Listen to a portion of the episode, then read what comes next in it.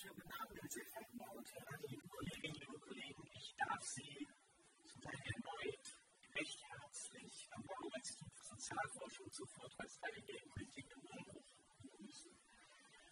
Mein Name ist Arne Sall, ich begrüße Sie hier stellvertretend für die Forschungsgruppe Orientierung Mobilität hier im Haus diese Vortragsreihe veranstaltet.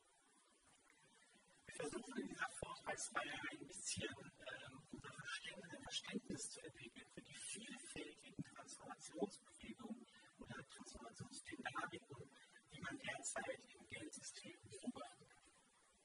Ich werde Sie diese Woche nicht nochmal mit vielen Beispielen oder mehr oder weniger gelungenen Vergleichen äh, belästigen, aber diese Dynamiken betroffen doch irgendwie neue Geldformen durch die Digitalisierung. Es geht um die Konflikte, um die Zukunft der Zentralbanken zwischen Inflation, stabiler Finanzfragilität und der Stützung von Sondervermögen. Und es geht um Bewegungen in dem Sinne ein Geldhierarchien durch das, was man vielleicht das Ende des amerikanischen Imperiums nennen kann. Nachdem Andrea Binder uns letzte Woche davon unterrichtet hat, dass der Dollar als das Weltgeld keineswegs durch das Ende, durch die Entscheidung von Richard Nixon das Ende des Dollarstandards von der Materialität entkoppelt wurde, sondern weiter ähm, an das Öl gebunden ist und damit sich die Transformation und die Zukunft des internationalen Geldes auch als eine Frage der Energiezukunft hier formulieren lässt, werden wir nun in dieser und in der nächsten Woche zu den zentralen Spielern des Geldsystems, den Zentralbanken.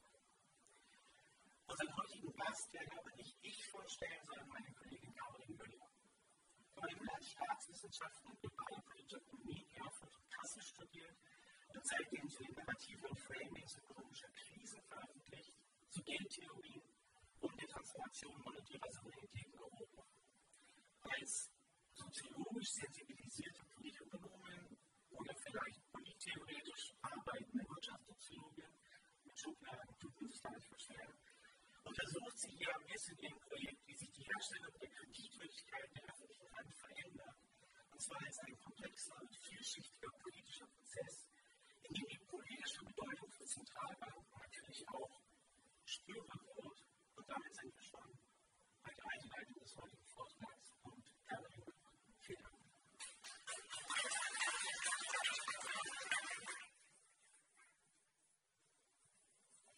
Dankeschön. Ja, bei einer Veranstaltungsreihe zur Geldpolitik im Umbruch liegt es natürlich irgendwie nahe, über die politischen Institutionen unserer Geldordnung zu sprechen, nämlich Zentralbanken. Es sind nämlich die Behörden unserer Geldordnung, die Geldpolitik machen, wie wir Geldpolitik im engeren Sinne verstehen. Obwohl aber Zentralbanken zentrale Aufgaben zur geldpolitischen Steuerung haben, ist es zwar einerseits das naheliegendste Thema, aber andererseits auch irgendwie das am wenigsten naheliegende Thema.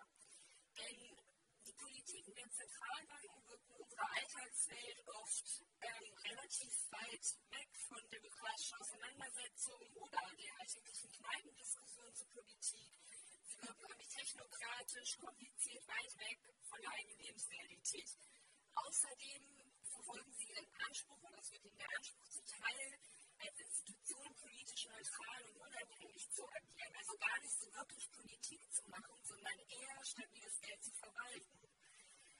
An diesen Vorstellungen hat aber in den letzten 15 Jahren einiges gerüttelt und es ist zu Brüchen gekommen. Im Zuge der großen Finanzkrise 2008 haben Zentralbanken mit Milliardenprogrammen Banken, Unternehmen, Immobilienbesitzer, aber auch staatliche Schuldner gerettet. In den folgenden Jahren hat sich diese Tendenz der Bilanzausweitung verstetigt und schließlich zur Corona-Krise kam es nochmal zu einer neuen Dimension von ähm, Bilanzausweitungen. Auch jetzt, wo scheinbar die Inflation zurück ist nach Jahren der deflationären Tendenzen, wird die Zentralbank wieder in die Verantwortung gezogen. Und andere Herausforderungen kommen dazu, wie zum Beispiel neues digitales Geld. Darüber wird nächste Woche Carola Westermeier sprechen. Oder auch Ansprüche an Zentralbanken, irgendwie bei der Mitgestaltung einer nachhaltigen Wirtschaftsordnung ähm, beizutragen. Also diese Anschauung der Neutralität und des Unpolitischen, dahinter können sich Zentralbanken scheinbar nicht mehr so sehr verstecken, indem sie ihre Tätigkeitsbereiche erweitert haben. Wie ist aber diese dieser Wandel der geldpolitischen Institutionen zu erklären, was hat das mit gesellschaftlichen, ökonomischen Veränderungen zu tun und vor allem, was heißt es dann politisch und demokratietheoretisch? Um das zu beantworten, freuen wir uns, dass Leon Mansleben heute hier ist. Leon Mansleben ist Wirtschaftssoziologe und Leiter der Forschungsgruppe Soziologie öffentlicher Finanzen und Schulden am Max-Planck-Institut für Gesellschaftsforschung in Köln. Seine Karriere hat er an der Universität Konstanz begonnen, wo er unter anderem 2010 für seine Dissertation den Dissertationspreis Wissenschaft und Gesellschaft der Universität Konstanz gewonnen hat. Anschließend war er wissenschaftlicher Mitarbeiter an der Uni Luzern oder auch 2014 bis 2018 Assistenzprofessor am Soziologie-Department an der London School of Economics. Und neben seinen vielen Arbeiten an der Schnittstelle zwischen Finanzsoziologie und politischer Ökonomie ist zuletzt unter anderem dieses Buch dort vorne erschienen, The Rise of Central Banks, State Power and Financial Capitalism. Darin geht es, könnte man sagen, um Zentralbankpolitik im Umbruch. Es wurde natürlich schon einiges gesagt und geschrieben zum Aufstieg der Zentralbanken, im derzeitigen Zentralbankkapitalismus oder zentralbankbasierten Kapitalismus.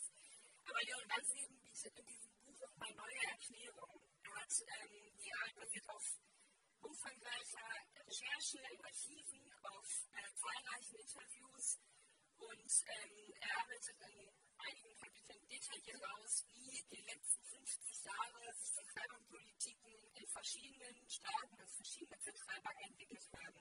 Dabei kann er zum einen zeigen, wie es unterschiedliche Entwicklungen gab, wie man, dass man zum Beispiel nicht einfach von einer neoliberalen Liberalisierung von Zentralbankpolitiken reden kann, und er stellt den institutionellen Kontext dieser Zentralbanken in den Vordergrund.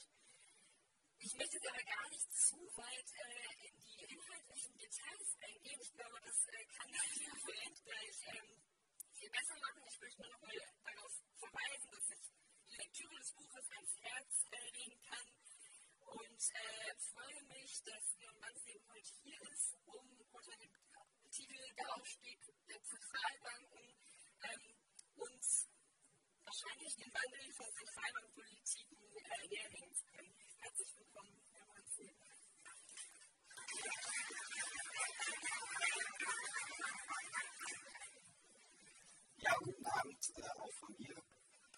Sehr, sehr dankbar für die Einladung. Ähm, Aaron Saas Gruppe ist in gewisser Hinsicht die Geschwistergruppe zu meiner eigenen Gruppe am Max-Planck-Institut für Gesellschaftsforschung und ohnehin weisen diese beiden Institute sehr interessante Ähnlichkeiten auf.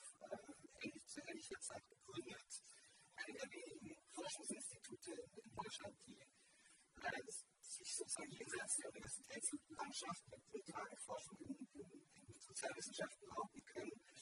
Aber ich möchte jetzt heute Abend natürlich nicht nur zu Alan sprechen, dessen Bücher ich kenne und sozusagen mit dem ich dann insofern über Schriften, aber auch direkt äh, mündlich in Dialog bin, sondern ich möchte natürlich zu Ihnen allen sprechen ähm, und ähm, etwas, äh, also einerseits zeigen, was Sozialwissenschaften beitragen können, um signifikante politökonomische Veränderungen zu erklären und nachzuvollziehen aus einer eigenen Perspektive, die nicht nur impliziert, was Ökonomen oder Ökonominnen zu dem Thema zu sagen haben, die das Feld natürlich dominieren ähm, zu diesen Fragen von Geldpolitik.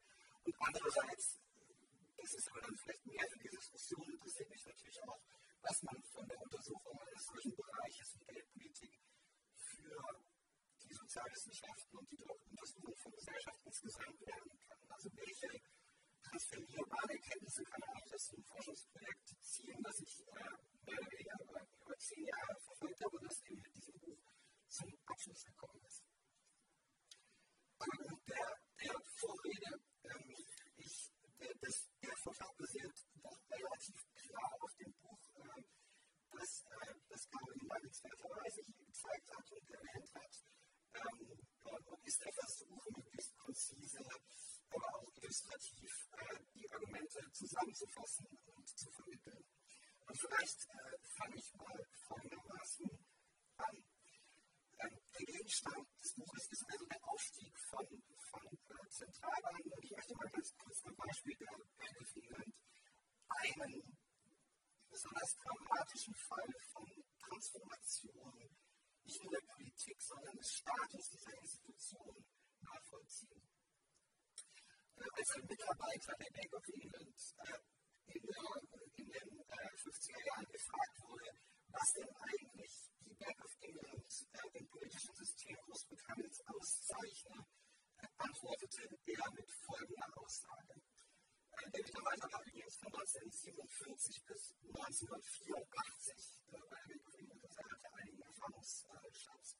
With all my years at the bank, I've been convinced that the influence we can exert behind closed doors in private, not through newspaper headlines, is well worth preserving.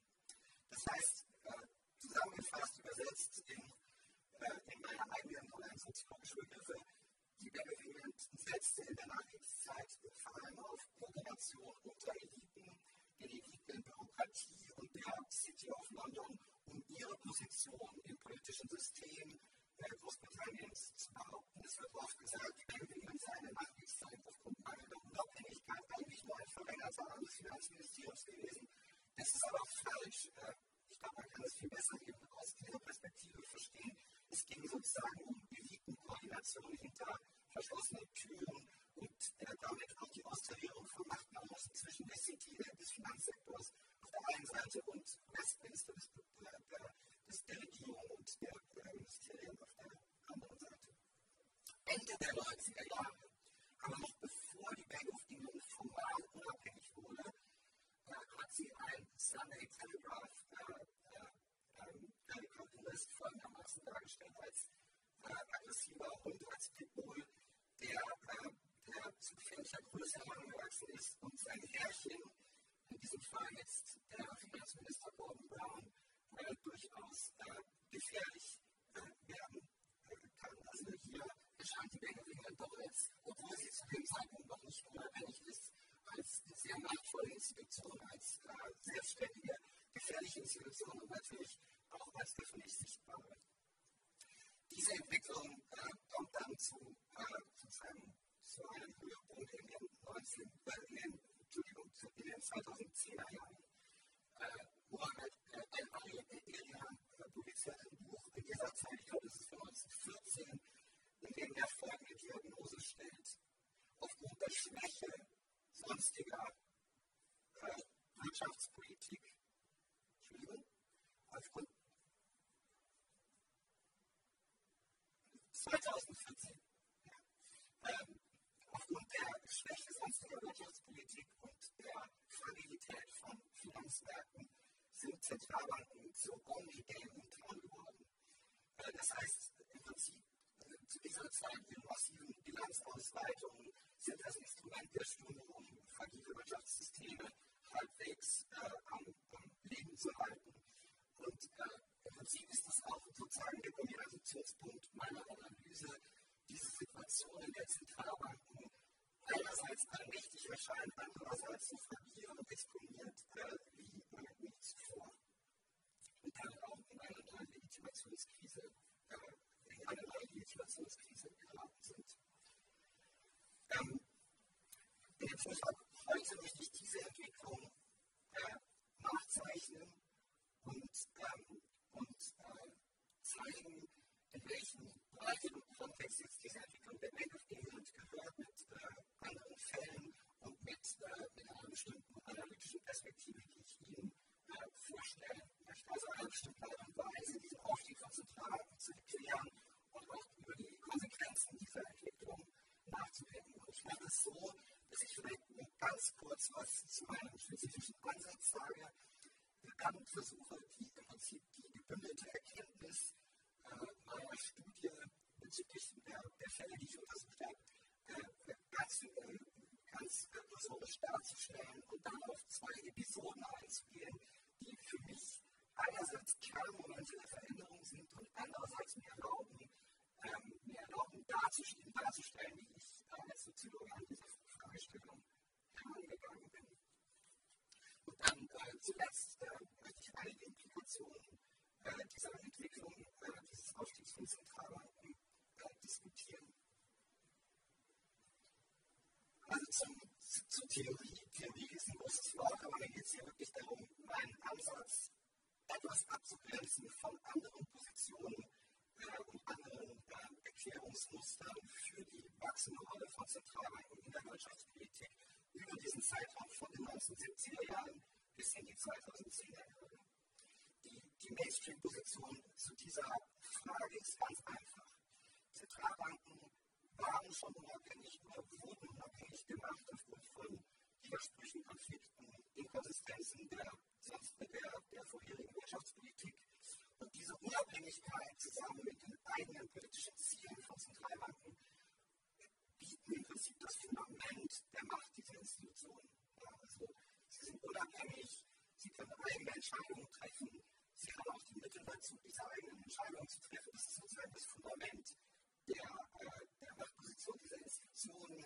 Äh, ein Resultat vor allem von, ähm, von institutionellem Design. Ähm, das ist, diese Position ist natürlich nicht falsch, das wäre sie nicht so populär, vor allem unter Ökonomen. Aber äh, wie ich zeigen möchte, ist die Unabhängigkeit von Zentralbanken weder hinreichende noch notwendige Bedingung dafür, dass Zentralbanken in dieser Phase von 1970 äh, bis in die 2010er Jahre an Bedeutung gewonnen haben. Ferner möchte ich argumentieren, dass das Problem der Preisstabilität nicht der alleinige Motor für die wachsende Bedeutung von Zentralbanken war. Es ist nicht so, dass Zentralbanken nur dann an Bedeutung gewonnen haben, als Regierungen nicht mehr wussten, wie sie die Inflation in den Griff kriegen, sondern es gibt andere historische Konstellationen mit ganz anderen Problemmustern, die mindestens genauso wichtig sind, um diesen Bedeutungszuwachs von Zentralbanken zu, zu erklären. Also das heißt, diese erste Position sozusagen verwerfe ich nicht, setze aber in Klammern und kontextualisiere sie.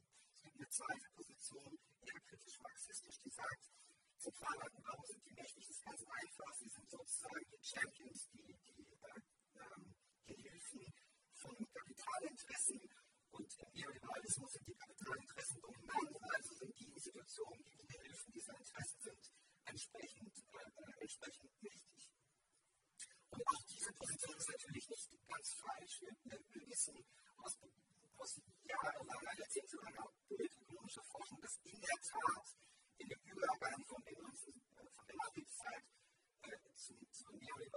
Die mit den 70er Jahren beginnt, in der Tat eine Verschiebung von Machtgewichten äh, stattfindet zugunsten von Kapital.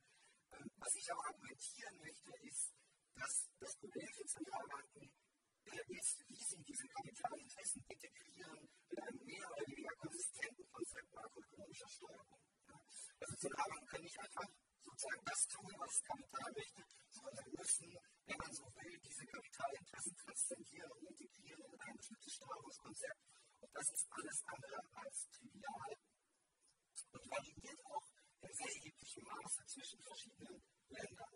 Die Kapitalinteressen äh, um es jetzt mal ganz einfach zu sagen, einer exportorientierten Wirtschaft wie der deutschen, sind andere als Kapitalinteressen einer schuldenbasierten, eines schuldenbasierten Wachstumsmodells wie etwa des amerikanischen oder des britischen.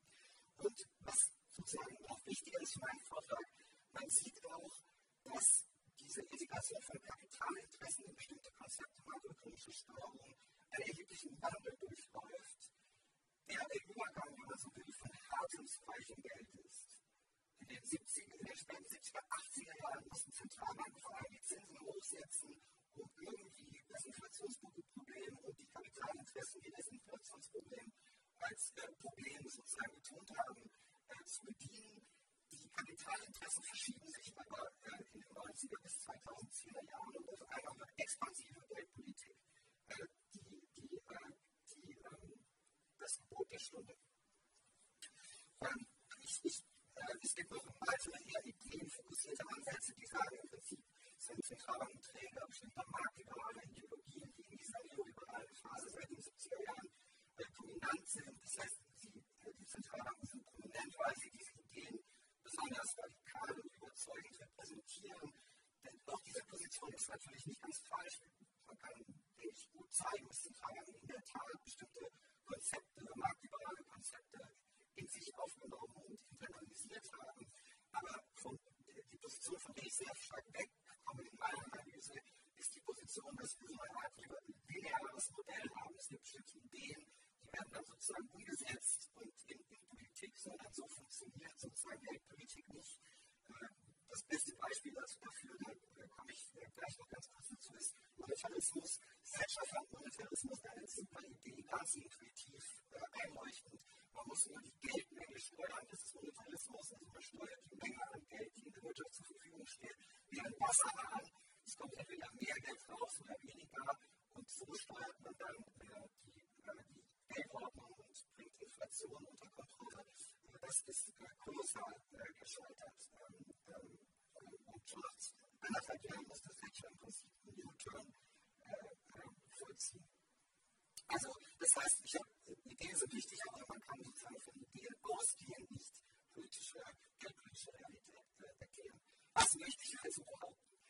Äh, lange Rede, kurzer Sinn. Ich möchte Folgendes behaupten. Diese Faktoren, Unabhängigkeit, institutioneller Kontext insgesamt, spielen eine extrem wichtige Rolle. Das ist sozusagen die Politik, wenn man so will, in englischer Sprache, spielen eine extrem wichtige Rolle.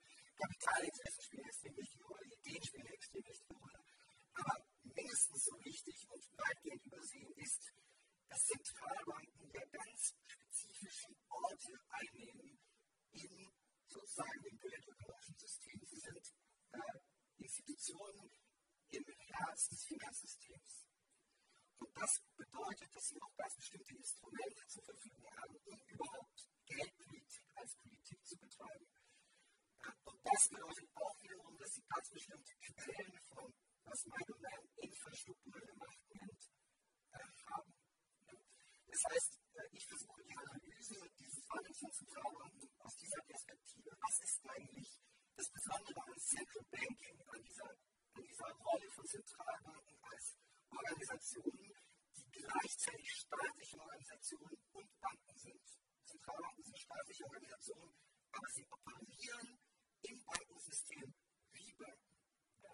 Das heißt, und, und das Argument, das ich jetzt mache in dieser Arbeit ist, von dieser Position aus konnten sie aufgrund sich ändernder Kontextbedingungen ihre spezifischen Instrumente in immer sozusagen wirkmächtigerer Weise einsetzen damit sozusagen, also und damit sozusagen ihre infrastrukturelle Macht sozusagen erweitern und das war zunächst einmal ein Spiel der Erweiterung politischer Macht von Zentralbanken aus. Also wir zeigen, was wir mit unseren Instrumenten können. Und die Politiker äh, sind, dann, äh, sind dann ganz äh, beeindruckt und sozusagen ähm, ähm, erweitern dann für uns unsere Jurisdiktion oder helfen uns dabei, unsere Jurisdiktion zu erweitern. In den 2010er Jahren, wie ich dann zeigen möchte, ist diese instrumentenspezifische Art des Central Banking auf einmal eine Art von Falle, weil die äh, Nachfrage nach immer expansiverer Nutzung dieser Instrumente von Seiten des Finanzsektors zunimmt und Zentralbanken damit dann sozusagen gefangen sind, darin ähm, ähm, diese Instrumente expansiv äh, einzusetzen. Das ist das äh, Argument äh, der, Arbeit ist beruht quasi auf der Idee, um es nochmal anders zu sagen, aber man kann es auch bei Aaron Saar nachlesen, Zentralbanken sind Banken für andere Banken. Und was besonders ist an Zentralbanken, ist, dass sie das ultimative Zahlungsmittel in einer Wirtschaft erzeugen können, quasi aus dem Nichts. Das ultimative Zahlungsmittel in einem Wirtschaftssystem sind die Reserven der Zentralbank selbst. Die Reserven der Zentralbank selbst kann die Zentralbank schaffen, aus dem Nichts, genauso wie Banken Kredit schaffen können. Aus dem Nichts habe ich einfach durch Bilanzoperation ich nehme als Zentralbank die Titel von Banken auf und stelle den Banken Reserven zur Verfügung und habe damit Geld, Reserven aus dem Nichts geschaffen. Das ist sozusagen die Basis des Arguments, dass, das, dass diese spezifische Fähigkeit von Zentralbanken eine Grundlage ist für die Erweiterung ihrer, ihrer, äh, ihrer auch institutionellen Stellung und ihrer Bedeutung in der Wirtschaftspolitik. Und damit zusammenhängt, aufgrund ihrer Position im Finanzsystem und aufgrund ihrer besonderen Steuerungsmittel können Zentralbanken auch besondere Formen von Erwartungssteuerung betreiben. Und das ist sozusagen ein komplementäres Instrument. Es gibt sozusagen die Geldmarktgeschäfte und die Erwartungssteuerung. Das sind die zwei Seiten äh der, der besonderen Steuerungsfähigkeit äh, von Zentralbanken. Okay, vielleicht so viel zur theoretischen Hintergrund. Ich bin natürlich sehr äh, an Fragen weiter interessiert, aber vielleicht hilft es auch für, die, für das Verständnis des Arguments und äh, zur Einschätzung, wie wichtig oder äh, plausibel das Argument ist, wenn ich es jetzt einmal vorführe anhand meiner äh, Analyse. Und die Analyse ist gleichzeitig komparativ, historisch und äh, organisationssoziologisch. Ich habe mir äh, mir Zentralbanken sehr genau angeguckt, habe mir angeguckt, wie haben, haben sie ihre Instrumente designt und ihre Instrumente eingesetzt und welche Kontextbedingungen haben eigentlich diese Instrumente, diese Instrumentenentwicklung befördert und den Einsatz dieser Instrumente äh, äh, ermöglicht. Also das heißt, welche Gewinnsbedingungen haben die Zentralbanken eigentlich in die Hände gespielt bei dem Einsatz ihrer spezifischen Steuerungsfähigkeiten. Und dafür habe ich mir jetzt vier Zentralbanken angeguckt. Ähm, ich hoffe, äh, möglicherweise kennen Sie zwei, ein, zwei von diesen Zentralbanken, die hier abgebildet sind. Wahrscheinlich nicht, nicht äh, alle, aber das sind hier sozusagen eine Fälle, die Deutsche Bundesbank, die Schweizerische Nationalbank, die amerikanische Federal Reserve und die Bank of England. Wir können, äh, wenn Sie Interesse haben, noch was über die Fallauswahl ähm, diskutieren. Aber im Prinzip behaupte ich, das sind äh, prägende Fälle für diesen Wandel, äh, der, mich, äh, der mich interessiert. Es sind nicht nur prägende Fälle, sondern es sind auch prägende Fälle in unterschiedlicher Art und Weise, sodass sie mir erlauben, äh, Variationen äh, in den Kontextbedingungen mit verschiedenen Farben des Aufstiegs von Zentralbanken zu, zu, äh, zusammenzubringen. Okay, und hier ist ganz kurz gefasst das Resultat meiner Arbeit. Deutschland und die Schweiz, also die Bundesbank und die Schweizerische Nationalbank, repräsentieren eine Gruppe von Fällen, bei denen Zentralbanken zu dominanten wirtschaftspolitischen Akteuren bereits in den 70er Jahren werden. Organisationale Innovationen führen dazu, dass diese Zentralbanken eine ganz eigene Form von Geldpolitik erfinden, das, was man vielleicht als Practical Monetarism bezeichnen könnte, praktischer Monetarismus. Das ist eben nicht die Theorie von Milton Friedman, sondern es ist eine ganz eigene Praxis der Geldpolitik, die sich vor allem aus zwei äh, Komponenten äh, zusammensetzt. Die eine Komponente ist, dass die Zentralbanken Geld, Geldmengenziele ausgeben und sagen, zum Beispiel im nächsten Jahr oder in dem nächsten, in laufenden Jahr soll die Geldmenge äh, um 5% ausgeweitet werden. Und mit dieser Kommunikation, äh, mit dieser Kommunikation von Geldmengenzielen an bestimmte Adressaten Botschaften über ihre politischen Institutionen senden, vor allem an ihre Parteien, aber auch an Regierungen. Äh, das heißt, Erwartungssteuerung, Erwartungskommunikation ist essentiell für diesen praktischen Monetarismus die Lohnparteien und die Gewerkschaften und die Regierungen, die Fiskalpolitik entscheiden, äh, ähm, ähm, nehmen diese Signale der Bundesbank oder der Schweizerischen Nationalbank auf und bauen sie ein in ihre eigenen Entscheidungsprozesse. Einfach dadurch, dass sie erwarten, was die Zentralbanken wohl, äh, wohl machen werden und was diese Entscheidungen der Zentralbanken für Effekte werden. Und das zweite Element, was wichtig ist, ist, dass Monetarismus nur dann funktioniert, wenn die Zentralbanken relativ stabile Beziehungen zu einem universalistischen Bankensystem haben, in dem die Geldmenge überhaupt noch eine plausible Größe ist. Ähm, wenn Sie Finanzsysteme haben, wo sehr viel Geld außerhalb des Finanzsystems gelagert ist oder zum Beispiel gespart wird, nehmen Sie den Geldmarktfonds, dann ist die Definition von Geldmengen quasi willkürlich, ja, weil äh, sehr schnell diese Gelder zum Beispiel vom Geldmarktfonds wiederum auf Girokontos verschoben werden und Geldmengen keine plausiblen Anhaltspunkte für das, was Geld eigentlich ist, mehr bieten.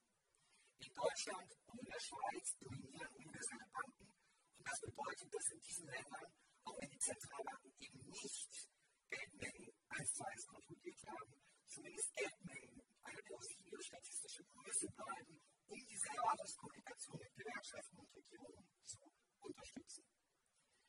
Das ist sozusagen das Argument, dass äh, dieser praktische Monetarismus, der quasi dann die Ausformulierung dieser Instrumente von Zentralbanken ist, durch bestimmte Kontextbedingungen, Belingensbedingungen in diesen politökonomischen Kontexten ermöglicht, äh, unterstützt wird. Und damit komme ich auch zu den anderen Fällen, der, der FED und der Bank of England, bei denen, die, bei, der, bei denen diese Lebensbedingungen eben nicht vorlagen. Das hat damit zu tun, dass in diesen Ländern einerseits äh, primär eingebunden waren in politische Kämpfe, in äh, auch Widersprüche keynesianischer Politik. Das muss man sozusagen auch dieser Mainstream-Position, die die Bedeutung von Unabhängigkeit betont, zugestehen. Aber es gab eben andere Faktoren, die wesentlich waren und die ich in meiner Arbeit herausarbeite. Und ein Faktor ist, dass es in diesen Ländern keine Gewerkschaften gab, die stark genug waren, äh, oder überhaupt koordinierte Lohnverhandlungen, die, äh, die relevant genug waren, um als Adressaten für geldpolitische Kommunikation zu fungieren. Also man konnte als Zentraler niemanden adressieren mit den eigenen Messages, wenn man so will, weil es dafür nicht die Institution war.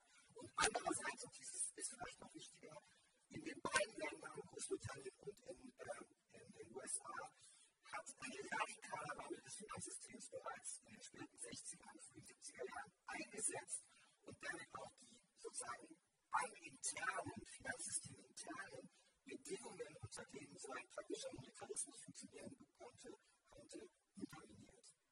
Ja, das heißt, praktischer Monetarismus, ganz kurz gesagt, funktioniert in diesen zwei Ländern nicht. Was ist passiert? Äh, die Zentralbanken haben irgendwie mit Geldmengensteuerung experimentiert. Diese Experimente sind gescheitert. Dann wurde aber Monetarismus auf einmal zu einer politischen Ideologie. Thatcher und äh, Ronald Reagan in den USA haben dann Monetarismus zu einem politischen Programm gemacht und gesagt, äh, äh, sie, äh, sie würden die Lösung äh, der Geldprobleme in die hatten sehr hohe Inflationsraten in den 70er Jahren, ich glaube Großbritannien bis hoch zu 20 Prozent Inflation, äh, würden die sozusagen per Regierungsdekret oder Regierung lösen. Das hat aber Widersprüche nur noch vergrößert. Und das hat einfach damit zu tun, dass Regierung Thatcher, aber auch die Regierung Reagan ja eine radikale Liberalisierung der Finanzsysteme betrieben hat und damit auch einen sehr starken Impetus für Finanzialisierungsprozesse in den beiden Wirtschaftssystemen gegeben hat. Und wenn man es ganz einfach sagt, führt Finanzialisierung geht einher mit einer massiven Kreditausweitung. Und Kreditausweitung bedeutet Geldmengenausweitung. Das heißt, es gibt einen inhärenten Widerspruch wenn man sagt, man möchte Geldmengensteuerung betreiben, sozusagen mit dem Wasserhahn und andererseits das Bankensystem dereguliert und damit überhaupt erst die Kräfte freisetzt, die eine massive Explosion in der Geldschöpfung erzeugt haben. Die Zentralbanken waren sozusagen in diesen Widersprüchen, wie sie mit dieser Situation umgehen. Und mein Argument ist jetzt, dass im Prinzip Lösungen für diesen Widerspruch, also man kann nicht Monetarismus betreiben und gleichzeitig die Wirtschaft finanzialisieren, da gibt es inhärente Widersprüche, diesen Widerspruch aufzulösen. Äh, die Innovationen dafür, diesen Widerspruch aufzulösen, kamen dann aus den äh, Zentralbanken. Und zwar folgendermaßen, dass die Zentralbanken erkannt haben, man kann in finanzialisierten und immer stärker marktbasierten Finanzsystemen mit einem anderen Instrument, nicht mit Geldmengensteuerung, sondern mit einem anderen Instrument, sehr effektive Geldpolitik betreiben und zwar mit Preissignalen. In, in hochintegrierten Finanzsystemen und vor allem hochintegrierten integrierten Geldmärkten wirken Preissignale sehr schnell und diffundieren sehr schnell zu verschiedensten Finanzakteuren, die entweder kurzfristige oder langfristige Schulden handeln. Das heißt, die Vermarktlichung der Finanzsysteme hat eine andere Art von Geldpolitik ermöglicht, die vor allem mit Preissignalen arbeitet und mit Preissignalen Erwartungssteuerung betreibt. Der primäre Adressat von Erwartungssteuerung in diesen Kontexten in Großbritannien und USA sind nicht die Gewerkschaften und nicht die Regierung. Der primäre Adressat sind die Finanzmärkte. Die Finanzmärkte reagieren auf Preissignale der Notenbanken, wo die Zinsen wohl hingehen werden. Sie antizipieren diese Preissignale und dieses Erwartungsspiel wird zum Kern der Geldpolitik. Gleichzeitig, weil diese, weil diese Wirtschaftssysteme auch finanzialisiert werden, in Großbritannien vor allem über die Auslage von Immobilienkrediten, reagiert die Gesamtwirtschaft immer sensibler auf diese Veränderungen auf Finanzmärkten. Ganz einfach gesagt, wenn sich die Zinsrate in Großbritannien ändert und die ganzen Hauseigentümer mit ihren privaten Immobilienkrediten auf einmal höhere Refinanzierungskosten haben, weil die Zinsen steigen, geht der Konsum zurück. Das hat makroökonomische Effekte, die sehr bedeutsam sind. Und damit wächst Steuerungsfähigkeit der, Finanz, äh, der, der, der Zentralbank. Und dann gibt es den letzten Abschnitt, eben diesen Abschnitt der finanziellen Dominanz. Das ist der Abschnitt, in, in dem die Vermarktlichung von Finanzsystemen und die Finanzialisierung der Gesamtwirtschaft zu einem Bumerang-Effekt für die Zentralbanken wird. Im Prinzip ist es so, dass in einer immer stärker finanzialisierten Wirtschaft auch immer größere Fragilitäten in Finanzsystemen und in der Gesamtwirtschaft entstehen. Ganz einfach gesagt, umso mehr Schulden, umso fragiler. Und diese Fragilität wird zu einem Hauptmotor dann für geldpolitische Intervention. Das gilt sowohl, das gilt sowohl, das gilt schon für die Phase vor 2008, vor der Pleite von Lehman Brothers, vor allem aber natürlich für die Phasen danach. Und die ich in meiner Arbeit zeigen möchte, ist, diese Programme quantitativer Lockerung, die seit 2008, 2009 erst von der Federal Reserve und dann von anderen Zentralbanken durchgeführt wurden, zu erklären aus dieser sozusagen finanzialisierten äh, Dynamik, die einerseits Zentralbanken immer mehr ins Zentrum rückt, rücken, andererseits eben dann auch immer mehr den äh, Spielraum dieser Institutionen äh, einengen. So das Gesamtargument des Buches. Jetzt äh, in Anbetracht der, der knappen Zeit äh, beschränke ich mich vielleicht auf eine der beiden äh, Episoden, damit noch Zeit für ja, kurze Schlussfolgerungen und für, ähm, für äh, Fragen und Diskussionen bleiben. Also ich ganz kurz vorführen, wie ich eigentlich vorgegangen bin. Äh, Caroline Müller hat ja schon gesagt, dass ich, äh, dass ich mit Primärquellen äh, arbeite.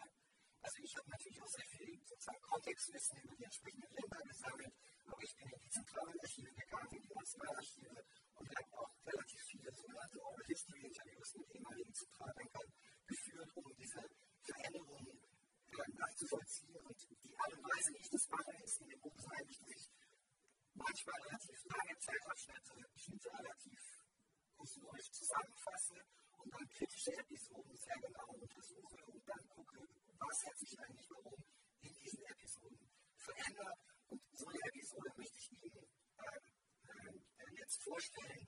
Äh, ich, ich konzentriere mich jetzt auf die, auf die erste, in der aus meiner Sicht im Prinzip die Macht über Geldpolitik, die de facto Macht äh, von der Regierung in Großbritannien, äh, also Westminster und der Regierung, dem Treasury, dem Finanzministerium, in Großbritannien und der Regierung hin übergegangen ist zur Zentralbank. Und hier kristallisiert sich eben dann auch ein Stück weit mein eigener, äh, mein ganz eigener Zugang.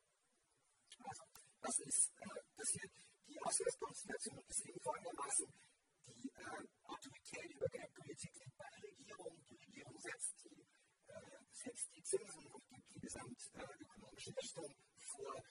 Thatcher interessanterweise hat die Zentralisierung von Wirtschaftspolitik eher noch forciert. Also Thatcher war überhaupt kein Fan von Zentralanabhängigkeit. Sie wollte alle Fäden in der Hand haben, auch über Geldpolitik. das ist die Ausgangssituation. Mittlerweile ist es der nächste Premier, äh, John, äh, John Major. und ähm, die Zentralbank ist übergegangen von den eher gescheiterten Versuchen der Steuerung von Geldmengen hin zu äh, einem Versuch, den Wechselkurs stabil zu halten, mit dem Land, das die stabilste Geldpolitik äh, sozusagen in Europa hat, und das ist Deutschland. Das heißt, die äh, Regierung ist erst informell und dann formell zu einem festen Wechselkurs mit der D-Mark übergegangen. Äh, dieser feste Wechselkurs soll dann quasi die stabilen Inflationsraten aus Deutschland nach Großbritannien importieren. Das ist die Idee. Jetzt gerät diese Strategie äh, in die Krise und scheitert äh, am 16. September 1992, äh, weil äh, George Soros äh, gegen den Pfund wettet und Großbritannien unfreiwillig aus diesem Festwechselkurs aussteigen muss, weil irgendwann die Reserven auf sind. Also eine Zentralbank, die einen Festwechselkurs hat, muss den Festwechselkurs stützen durch den Verkauf von Devisen, durch den Verkauf von Reserven. Er kauft die eine Währung, verkauft die Währung, die anderen Währungen, Dollar oder d und so weiter. Und von diesen anderen Währungen hat die Zentralbank logischerweise immer noch begrenzt, äh, begrenzte Volumen. Ja, also man kann niemals der Gewinner nicht endlos Dollars oder D-Mark. Und das ist das Problem, äh, das dann die Bank of England äh, im September 92 konfrontiert. Die, äh, sie steigen aus dem, äh, aus dem Festwechselkursregime aus. Und äh, dies ist dann ein Gelegenheitsfenster für radikale Veränderungen in der Geldpolitik. Ähm, und zwar äh, aus folgenden Gründen. Erstens, Geldpolitik wird zu diesem Zeitpunkt, zumindest auf der technokratischen Seite, vom Finanzministerium kontrolliert und vom Finanzministerium gemanagt, dann in Interaktion mit der Regierung. Also das Finanzministerium, das Treasury ist quasi der, der, der technokratische ähm, Wirtschaftspolitik und das Treasury ist in einer Legitimationskrise aufgrund des Scheiterns der, der Wechselkurspolitik und dann auch als Folge des Scheiterns der Geldmenge-Steuerung bereits unter Thatcher. Ähm, der zweite Faktor, der dann zu diesem Zeitpunkt eine Rolle spielt, ist, dass zu diesem, äh, an diesem Moment bereits ein Expertenkonsens mehr oder weniger besteht, dass Zentralbanken doch wachsende Unabhängigkeit bekommen sollen und dass mittelfristige Inflationsstabilisierung im Prinzip die beste Art von äh, Wirtschaftspolitik sein, die man betreiben kann. Es gibt zu dem Zeitpunkt bereits erste Versuche mit äh, Inflationssteuerung dieser Art in Neuseeland, Kanada und Chile. Ähm, und der dritte Faktor, der aus meiner Sicht eigentlich mit am relevantesten ist, ist, dass zu diesem Zeitpunkt die britische Wirtschaft schon radikal deindustrialisiert ist und der Finanzsektor bereits der dominante Sektor der britischen Wirtschaft ist. Das bedeutet nicht nur, dass das Wirtschaftssystem sozusagen nach finanzialisierten Mechanismen funktioniert, sondern auch, dass die Politik, und das ist explizit so, das ist Thatcher so, aber auch bei, bei anderen Akteuren, sich vor allem daran orientiert, ob ihre Wirtschaftspolitik glaubwürdig ist im Auge der Märkte. Das ist die wichtigsten Kriterien für Wirtschaftspolitik in diesem finanzialisierten Wirtschaftssystem. Die, äh, die Bank hat nur ein Problem. Thatcher schon, aber auch John Major sind radikal dagegen, Zentralbank Unabhängigkeit zu gewähren. Das heißt, zu diesem Zeitpunkt der Krise 92, 93 ist ein radikaler institutioneller, also ist eine radikale institutionelle Reform hin zur Zentralbank Unabhängigkeit verstellt aufgrund der politischen Opposition der Konservativen gegen Zentralbank Unabhängigkeit. Was passiert also? Was passiert ist keine große politische Reform, sondern, wie ich das in meiner Arbeit rekonstruiere, inkrementelle, aber radikale Verschiebung, die vor durch die Einführung eines äh, neuen Instruments zustande äh, kommt. Und zwar äh, folgendermaßen. Ab, ab 93 publiziert die Bank of England sogenannte Inflation Reports. Ähm, dass die Bank of England Expertisen produziert, ist nichts Neues. Sie war schon immer sozusagen Berat, Beratungs- und Ratgeber innerhalb der Regierung. Ich habe darauf hingewiesen, es gab immer diese Koordination unter Eliten, in denen auch die of England immer diverse Papiere und Vorlagen und so weiter produziert hat. Das ist ganz normal im Regierungshandeln. Was aber jetzt neu ist, ist, dass die of England diese Berichte, die dann Input sein sollen für geldpolitische Entscheidungen der, der Regierung, publiziert. Und das hat deshalb einen radikalen Effekt, weil mit der Publikation dieser Berichte Erwartungsmanagement auf einmal äh, ins Spiel kommt. Die Berichte beeinflussen nämlich, wie die Märkte reagieren. Wenn die Bank of England sagt, ja, die Regierung, die Inflationsaussichten sind düster, wir erwarten zu hohe Inflation, die Regierung sollte die Zinsen hochsetzen, dann reagieren die Märkte bereits auf dieses Signal, antizipieren, dass die Regierung die Zinsen hochsetzen wird. Weil eben die Bank Kerninstitution der City auch entsprechend entsprechendes Standing, epistemische Autorität, könnte man das nennen, hat in der City. Und diese Marktreaktion wiederum setzt die Regierung immer mehr unter Druck. Äh, hier ist ein ähm, Exzerpt aus einem äh, Beratungsprotokoll zwischen dem Finanzminister und dem Chef der Bank in dem der Chef der Bank of England sagt, die generelle Erwartung, dass äh, die Zinsen hochgehen sollen, hat sich bereits etabliert. Und das ist eigentlich, macht letztlich die Anhebung der Zinsen von Seiten der Regierung unvermeidbar. Das heißt, im Prinzip die Einführung dieses Instruments verschiebt die Machtverhältnisse äh, zwischen Regierung und Zentralbank. Warum? Weil die Zentralbank, das ist eben dieses Argument infrastrukturelle Macht, weil, weil die Zentralbank sozusagen die Märkte auf ihre Seite holen kann, um äh, ihre, äh, ihre, äh, sozusagen ihre, äh, ihre Einflussposition gegenüber der Regierung äh, zu, stärken. Ja, also Erwartungskoordination mit Märkten äh, wird jetzt ein Argument dafür, dass doch besser die Notenbank und nicht die Regierung äh, Geldpolitik betreiben soll, weil sie in der Lage ist, diese Erwartungskoordination zu betreiben. Und ich, ich, ich möchte das nur ganz kurz mal betonen, das ist 92, 93, die Bank of England ist formell gesprochen immer noch ein verlängerter Arm der Treasury zu diesem Zeitpunkt. Sie ist nicht unabhängig politisch. Ja, und das kommt sozusagen damit komme ich zurück auf mein eingangs formuliertes äh, Argument, dass es nicht allein die formale Unabhängigkeit ist, die zählt, sondern eben dieser Einsatz von Instrumenten, die sich, die sich ein Stück weit ergeben aus der spezifischen Position von Notenbanken als Institutionen, Organisationen im Finanzsystem. Vielleicht gehe ich doch noch ganz kurz auf diese, diesen Fall ein, weil er für die Schlussfolgerung äh, noch wichtiger ist. Es geht darum, wie ist eigentlich, wie sind eigentlich diese Programme quantitativer Lockerung entstanden. Ähm, quantitative Lockerung heißt nichts anderes, als dass Zentralbanken sehr groß angelegte Bilanzoperationen durchführen, sehr groß angelegt Anleihen kaufen, Schuldentitel kaufen und damit ihre eigene Bilanz ausweiten. Also auf ihrer Guthabenseite sind dann diese Titel, Staatsanleihen oder Immobilienkredite oder was auch immer. Und auf der Sollseite wachsen die Reserven des Bankensektors, weil immer wenn der Zentralbank Geld schöpft, dann schöpft sie nicht wirklich Geld im Sinne von dem Geld, das sie in der Tasche haben, sondern sie schöpft Reserven fürs Bankensystem. Also das ist äh, quantitative äh, Lockerung.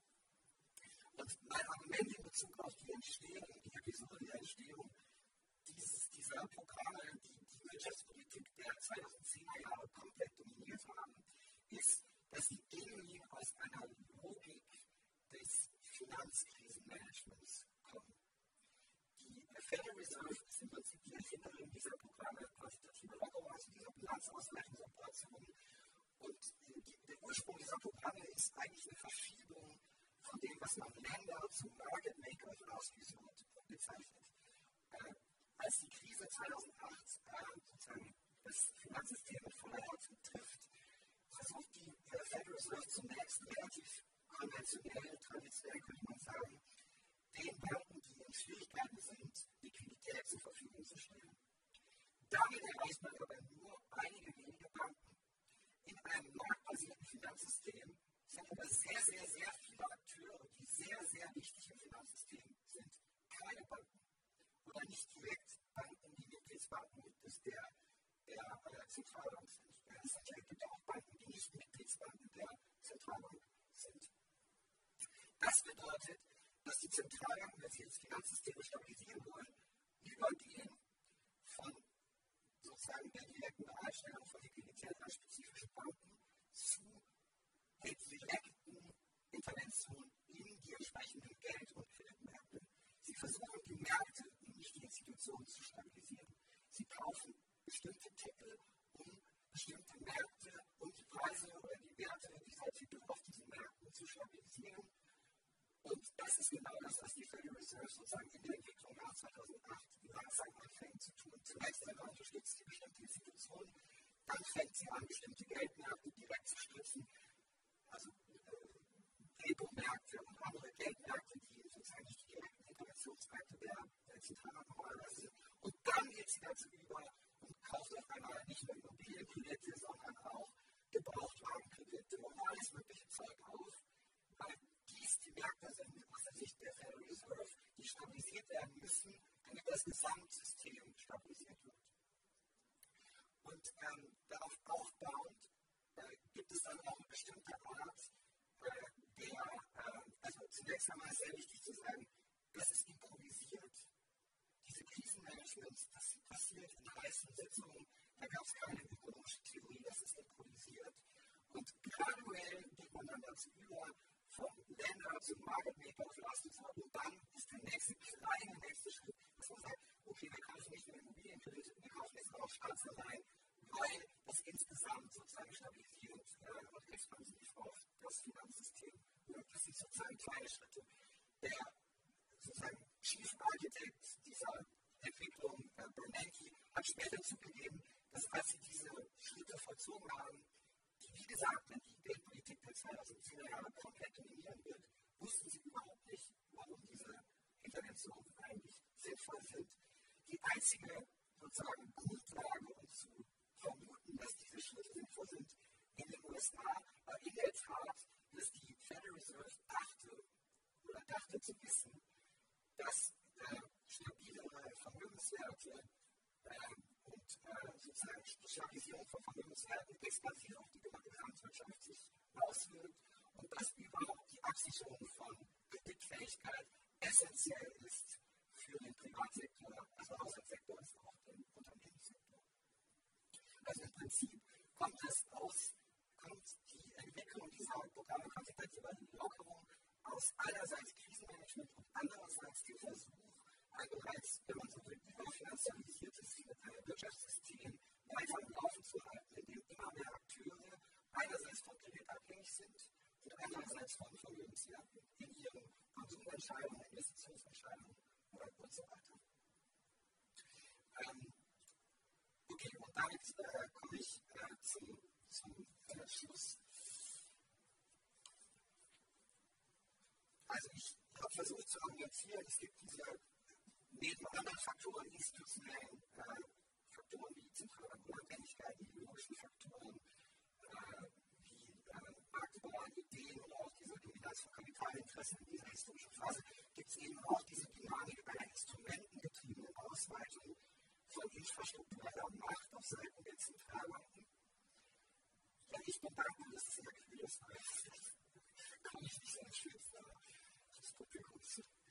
Ähm, ähm, und äh, wie ich versuche zu zeigen, vor allem in der zweiten Hälfte des, des Buches, äh, ist die Finanzialisierung von Wirtschaftssystemen ein Hauptfaktor, der im Prinzip die Gelingensbedingungen für den Einsatz von Zentralbankinstrumenten verändert und unterstützt. Und, und diese, äh, diese Entwicklung führt dann aber in den 2010er Jahren zu immer stärkeren Zwängen, weil in einem bereits sehr stark finanzialisierten Wirtschaftssystem die Absicherung, Stabilisierung von Kredit, Stabilisierung von Vermögenswerten und Stabilisierung derjenigen Märkte, vor allem der Geldmärkte, die im Herz dieser finanzialisierten Wirtschaftssysteme sind, zu einem Imperativ wird, sodass im Prinzip man es auch so formulieren könnte. Die Bilanzausleitung von Zentralbanken, die ist es hier sichtbar, die ja dann unter Covid, unter der Corona-Krise nochmal massiv zugenommen haben, im Prinzip explodiert sind. Also die wahren dramatischen Bilanzausweitungen haben 2020 und folgende stattgefunden. Diese Bilanzausweitungen sind kein Zeichen der infrastrukturellen Stärke, sondern bereits ein Zeichen von Schwäche, weil sie sozusagen in, äh, die, die Zwänge äh, verdeutlichen, in denen Zentralbanken immer mehr äh, sich wiederfanden und die auch aus meiner Sicht 2019 bereits Legitimationsprobleme von Zentralbanken angezeigt haben, also sozusagen in der späten Phase der 2010er Jahre. Ähm, wobei dann allerdings natürlich die, die äh, Inflationskrise, die in dem Nachgang von Corona entstanden ist, die, äh, die Karten nochmals äh, neu gemischt hat auf eine Art und Weise, wie wir vielleicht in der Diskussion ansprechen äh, können. Ähm, Implikationen sehe ich dieser Entwicklung kurz zusammenfassen, sehe ich als hauptsächlich problematisch. Also dieser, im Prinzip dieser, diese aufgeblähten Rolle von Zentralbanken in der Wirtschaftspolitik. Ähm, einerseits gibt es diese endogene Problematik, dass umso mehr Zentralbanken Finanzsysteme stützen und Finanzialisierungsprozesse stützen, umso mehr setzt sich diese Dynamik der Finanzialisierung unserer Wirtschaftssysteme. Dazu gibt es bereits Arbeiten, die das ganz gut zeigen. Und mehr Arbeiten gibt es dazu, dass diese Art der Wirtschaftspolitik, die vor allem sich auf Geldpolitik verlässt, regressive Verteilungseffekte hat, insbesondere natürlich, weil Vermögen tendenziell, vor allem Finanzvermögen tendenziell oben konzentriert ist. Ähm, die politischen Probleme sind aber auch nicht äh, zu vernachlässigen. Ähm, Im Prinzip führt, äh, führt die Ermächtigung von Zentralbanken, wenn man es mal so ganz einfach sagt, Errichtung von Zentralbanken über Finanzsysteme dazu, dass äh, dann andere Problemlösungspfade und auch andere Quellen von infrastruktureller Macht verkommen. Und dass man dann auf einmal anfängt zu denken, oh, Zentralbanken könnten doch noch alle möglichen anderen Probleme in Koordination mit Finanzsystemen lösen. So kam zum Beispiel Mark Carney, damals äh, Chef der Bank of auf die Idee, man könnte noch in netten Runden mit dem Finanzsystem darüber reden, wie der Klimawandel mit Mitteln der Geldpolitik und des Finanzmanagements in den Griff zu kriegen sei. Nur als ein Beispiel. Ähm, diese Entwicklung führt auch zu einer Fragmentierung dessen, was eben allgemein infrastrukturelle Macht äh, genannt hat, die dann eben in, meinem, in meiner Story, in meiner Analyse eben nicht mehr die infrastrukturelle Macht des Staates insgesamt ist, sondern spezifische Organisationen, die ganz eigene Interessen und Positionen im Staatsapparat äh, einnehmen. Und das führt dann auch zu erheblichen Koordinationsproblemen und aus meiner Sicht auch Koordinationsversagen innerhalb des Staates. Wenn man sich anguckt, wie jetzt die Inflationskrisen gemanagt werden und wurden, kann man das nicht anders als, als totales Koordinationsversagen äh, bezeichnen. Denn die Art, wie die Geldpolitik im Moment die Inflationsprobleme in den Griff zu kriegen versucht, erzeugen sehr, sehr viele negative sozusagen Nebeneffekte, also negative Seiteneffekte, äh, die man mit Koordination verhindern könnte. Für diese Koordination gibt es aber keine äh, Grundlage. Und zuletzt äh, schwächt die Vorausstellung von Zentralbanken natürlich auch bestimmte demokratische Mechanismen. Ähm, und das äh, hat relativ tiefgehende Gründe und äh, Folgen. Also, äh, wenn man sich zum Beispiel diese Maßnahmen der quantitativen Lockerung anguckt, es gab kein explizites politisches Mandat für diese Maßnahmen. Äh, die hatten aber nicht nur Verteilungseffekte und wirtschaftliche Folgen, die haben natürlich auch fiskalische Folgen. Denn wenn eine Zentralbank die Bilanzen massiv ausweitet, muss sie dann bei steigenden Zinsen, die wir jetzt erleben, auch mit Verlusten rechnen und die müssen dann vom Steuerzahler gedeckt werden.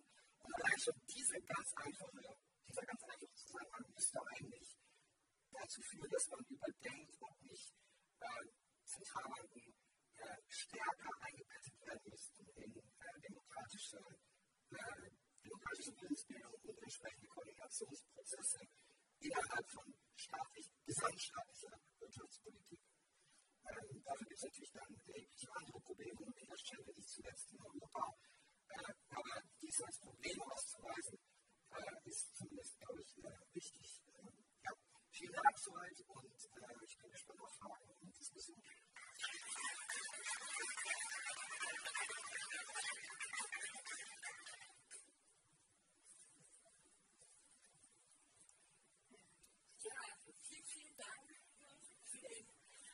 super spannenden Vortrag, der wahrscheinlich auch viele äh, Fragen äh, aufwerfen wird. Ich habe aber auch einige und möchte äh, mir die Möglichkeit nicht nehmen, hier zu sitzen und sie selbst stellen zu dürfen. Zumindest schon mal zwei Fragen, ähm, zwei Fragen zu Beginn in den Raum zu werfen.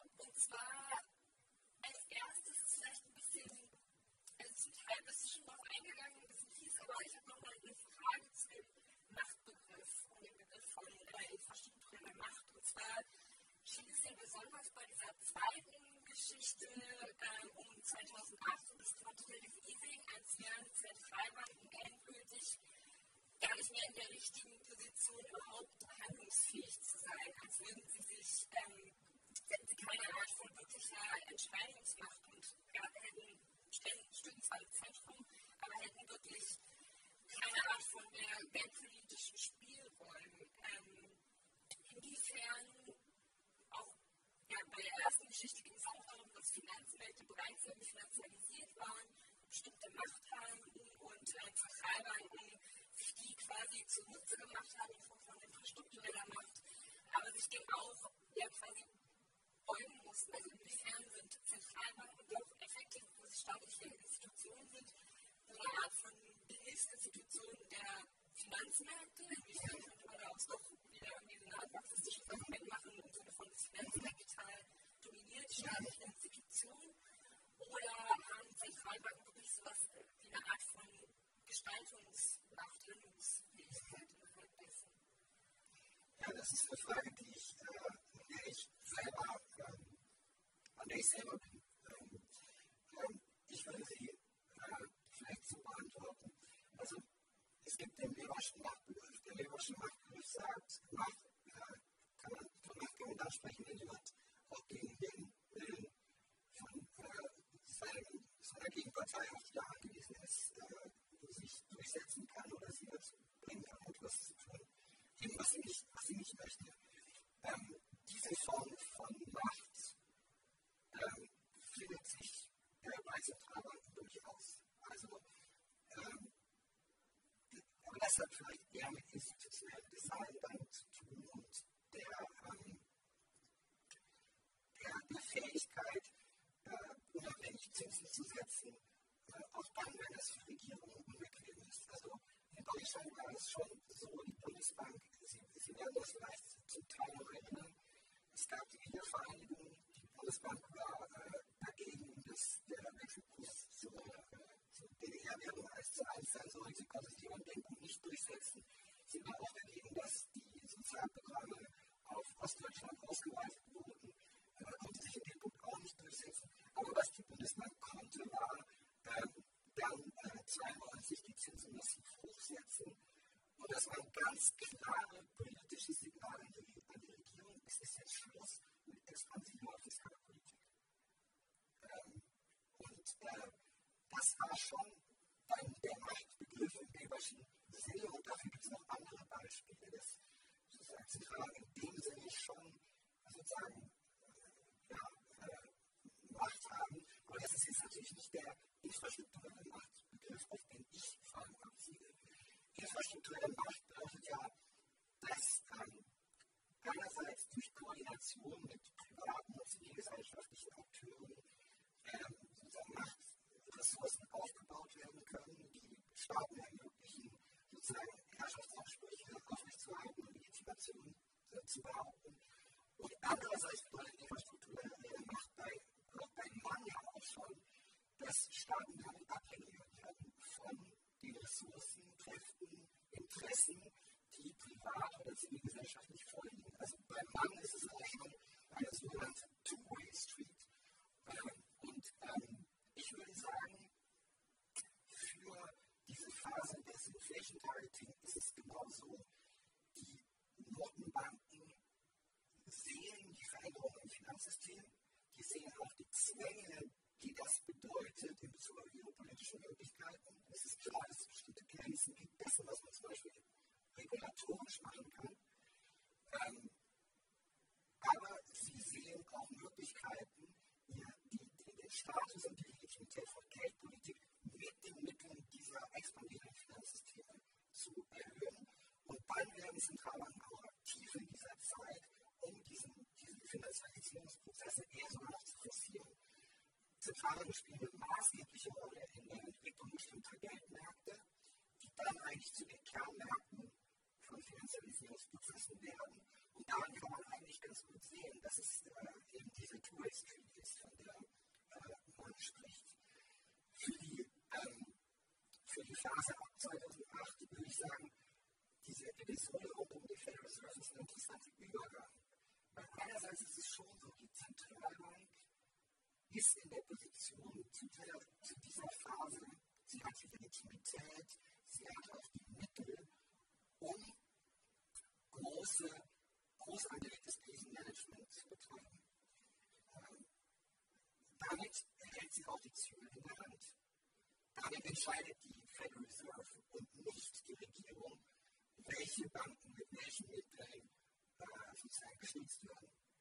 Ähm, es ist auch so, dass sozusagen die unglaublichen intellektuellen Ressourcen äh, der Federal Reserve zu diesem Zeitpunkt dazu führen, dass da intelligente Leute kommen und sagen, wir könnten doch im Prinzip auch Staatsanleihen aufkaufen. Lass uns das doch mal ausprobieren. Und die Institution, also die Reserve, ist in der Position, das einfach mal ausprobieren zu können. Das könnte ja eine Regierung mal versuchen, in anderen, äh, in anderen Finanzierungsbereichen, aber sie sehr schnell ein Problem haben. Das heißt, man kann nicht so einseitig sagen, im Prinzip würde ich sagen, diese Frühphase der Erfindung von QE ist im Prinzip so eine Übergangsphase. Ich würde sagen, die Zwänge sieht man dann ganz deutlich bei Covid. Ähm, die Federal Reserve breitet ihre Bilanz um eine Billion Dollar innerhalb von ein paar Wochen aus. Und das liegt einfach daran, dass sie Panik bekommt, dass es einen großen angelegten Zusammenbruch des marktbasierten Finanzsystems zu diesem Zeitpunkt gibt. Und deshalb fängt sie an, ihre Bilanz sehr schnell, sehr dramatisch auszuweiten, ohne eigentlich wirklich große Fahrmöglichkeiten, Einflusssteuerungsmöglichkeiten zu haben. Also ich würde sagen, für mich hängt es nur dieser, dieser Ambivalenz. Wahrscheinlich wäre das jetzt eine zu lange Antwort auf eine Frage. So, genau. Und generell würde ich sagen, man kann auch eben über Macht anders nachdenken, man kann eben in Weberschen Begriffen nachdenken, man kann aber auch fragen, man kann auch eher Netzwerk analytisch denken, welche Akteure besetzen zentrale Positionen, durch die dann Ressourcen fließen und durch die sie dann unerlässlich werden, um ein Gesamtsystem zu stabilisieren. Also Macht in diesem Sinne ist nicht so sehr die Macht, willkürlich handeln zu können, sondern Macht ist eine Position der Zentralität in einem größeren Netzwerk zusammenhang. Und wenn man Macht so sieht, würde ich sagen, kann man relativ eindeutig sagen, dass eben die Finanzialisierung der, der, der westlichen Ökonomie die Zentralität von Zentralbanken sozusagen den Fluss von Ressourcen und ähm,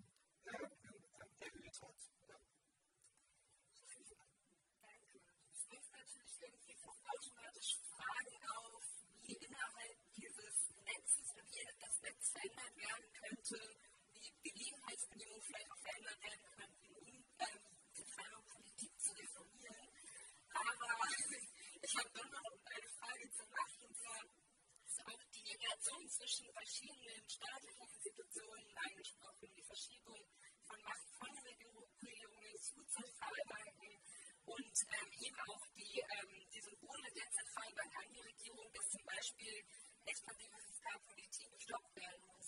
Und wir haben jetzt in den letzten Jahren auch vor allem im Zuge von Covid erlebt, dass es so Sachen gab wie es gab massive Staatsanleiheankäufe und das hatte natürlich auch Finanzmarktgründe. Es gab sogar so eine Art Koordinierung von der Ausschüttung von Staatsanleihen und den Ankäufen ähm, der Zentralbanken.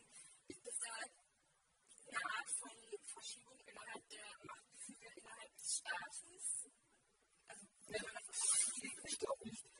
Also der britische Fall ist relativ äh, einfach zu rekonstruieren, weil im Fall von Großbritannien ähm, einen unabhängigen Staat mit eigener Währung hat. Und das ist nicht so einfach als im Euro-Kontext. Aber äh, man kann relativ klar sehen, dass, ähm, ähm, dass einerseits ähm,